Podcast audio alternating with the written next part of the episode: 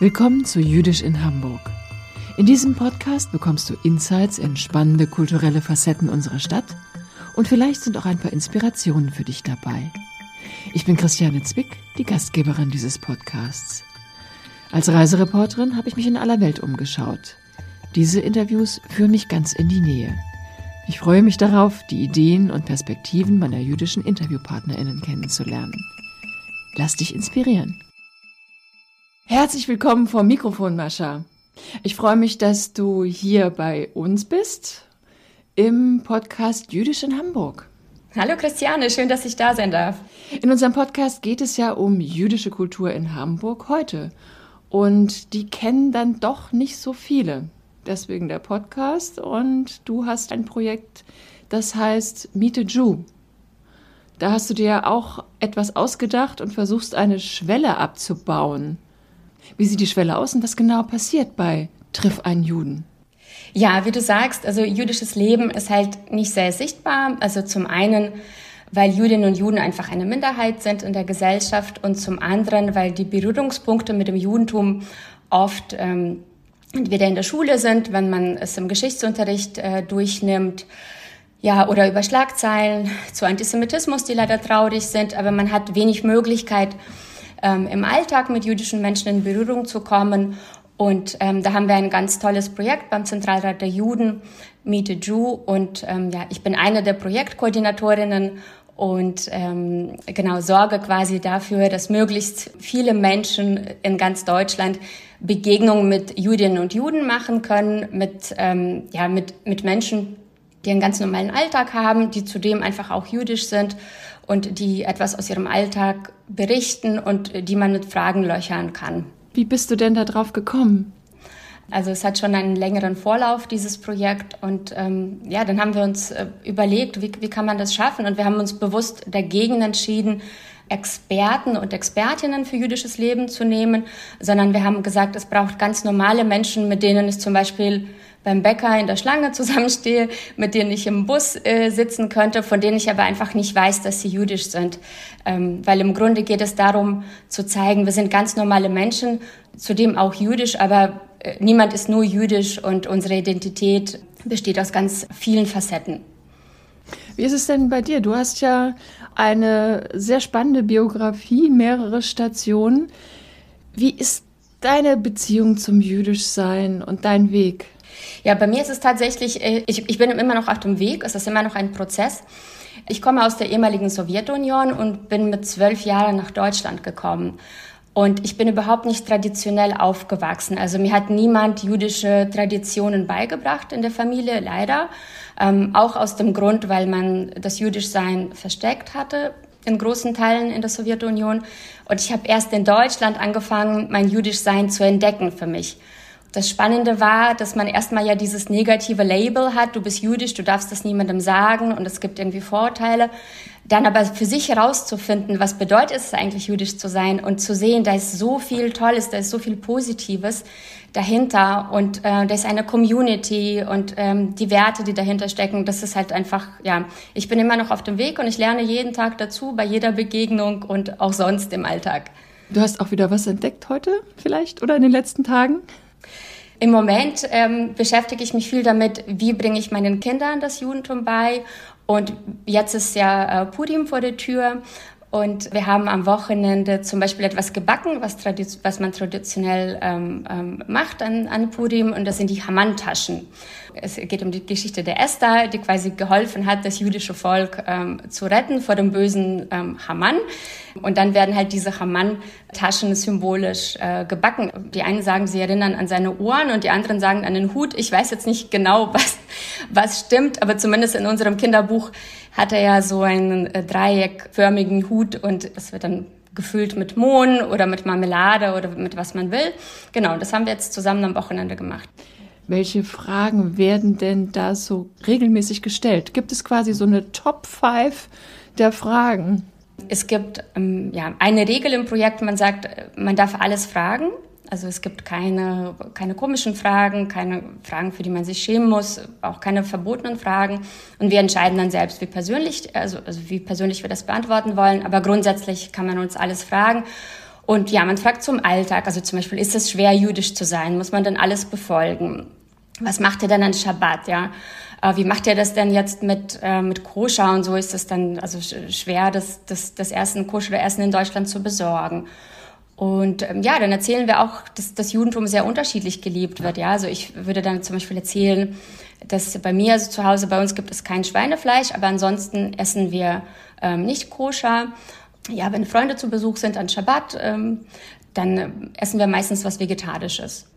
Und welche Frage würdest du denn mal wünschen, dass sie gestellt wird?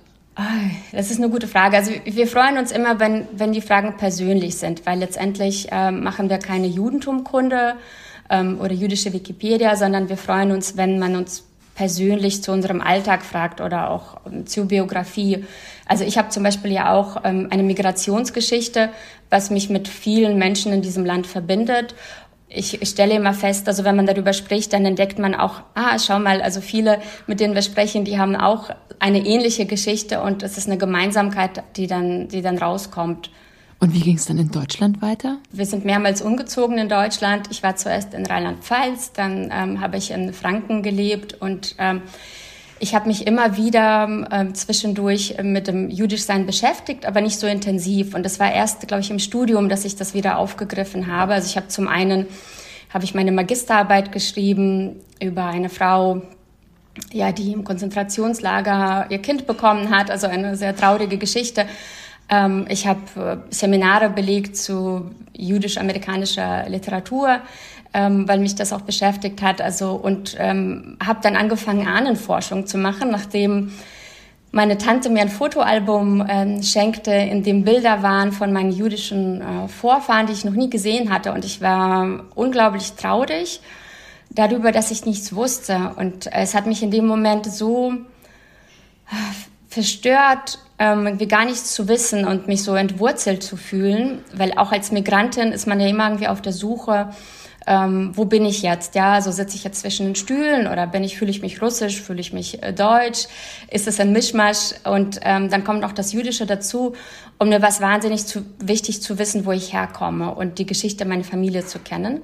Und so hat es angefangen. Dann habe ich angefangen, auch bei verschiedenen ähm, Seminaren mitzumachen für jüdische, also für junge Erwachsene mich zu engagieren und habe dann auch irgendwann gesagt, okay, ich möchte nicht, nicht nur teilnehmen, sondern ich möchte selbst auch ein Projekt mitgründen und daraus dann ist eins der Vorgängerprojekte äh, entstanden von Meet a Jew. Mal so schlank gefragt, was bedeutet jüdisch sein für dich? Ja, schlank gefragt, das ist gut. Ähm, jüdisch sein für mich bedeutet, ähm, eine Community zu haben, ähm, eine eine Wertegemeinschaft. Es ist ein bisschen wie eine Familie, ja.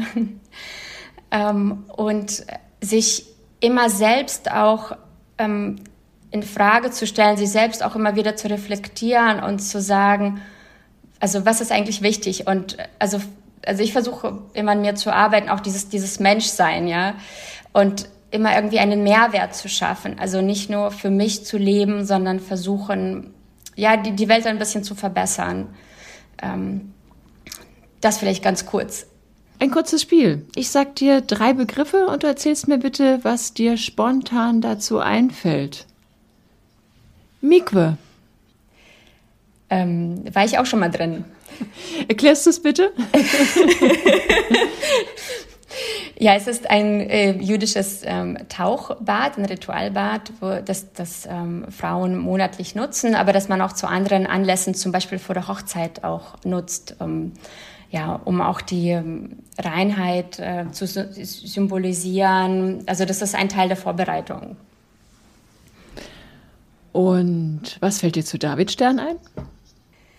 Davidstern ähm, ja, ein, ein Symbol, das die meisten Menschen, glaube ich, in, mit dem Judentum verbinden.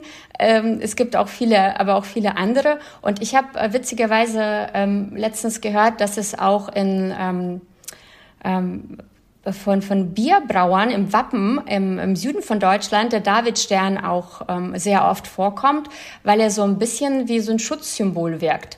Also der Davidstern wird nicht nur von Jüdinnen und Juden benutzt und hat eine längere Geschichte. Okay. Das Stichwort feiern.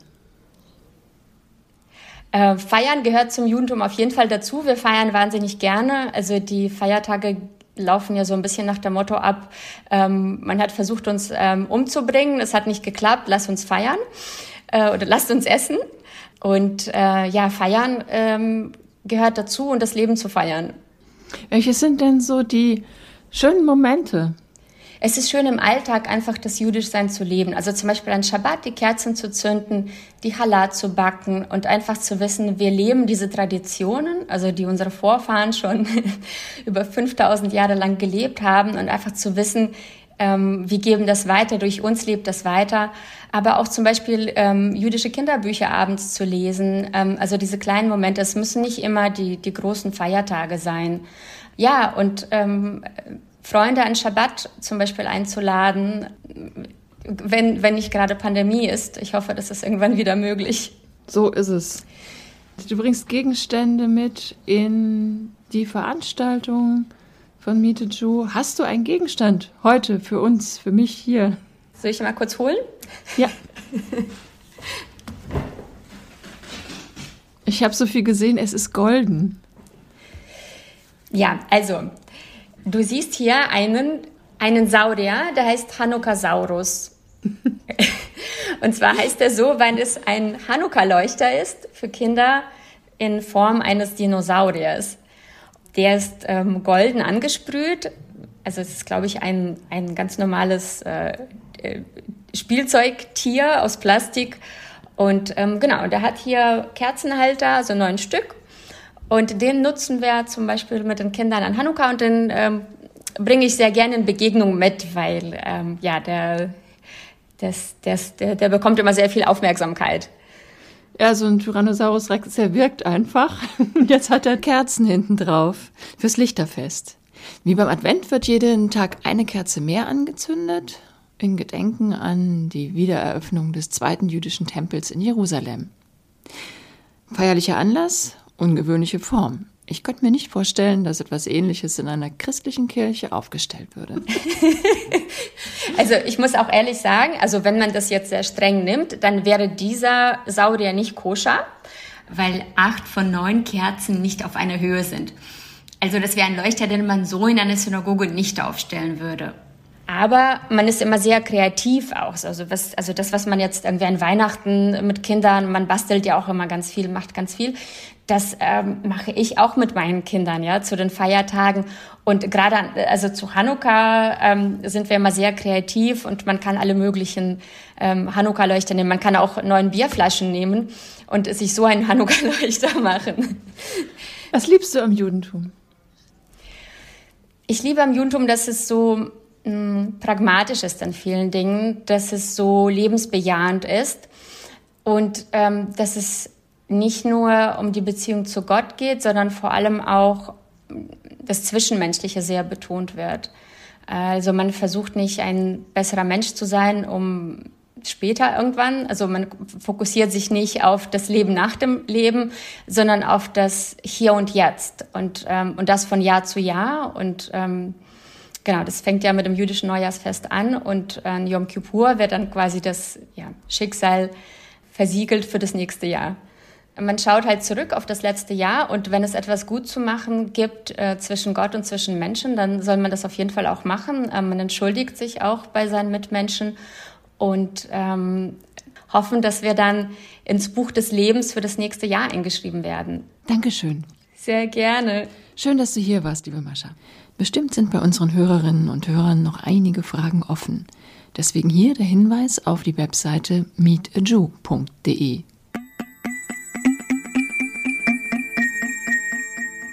Damit sind wir am Ende dieser Folge. Hat sie dir gefallen? Dann teile sie gerne. Über eine positive Bewertung von dir würden wir uns sehr freuen. Dies ist ein Podcast der Gedenk- und Bildungsstätte Israelitische Töchterschule und der Hamburger Volkshochschule. Bei uns gibt es übrigens noch mehr Inspirationen und Informationen rund um die jüdische Kultur in Hamburg. Schau einfach mal auf die Webseite. Die nächste Folge hörst du in vier Wochen. Lass es dir gut gehen.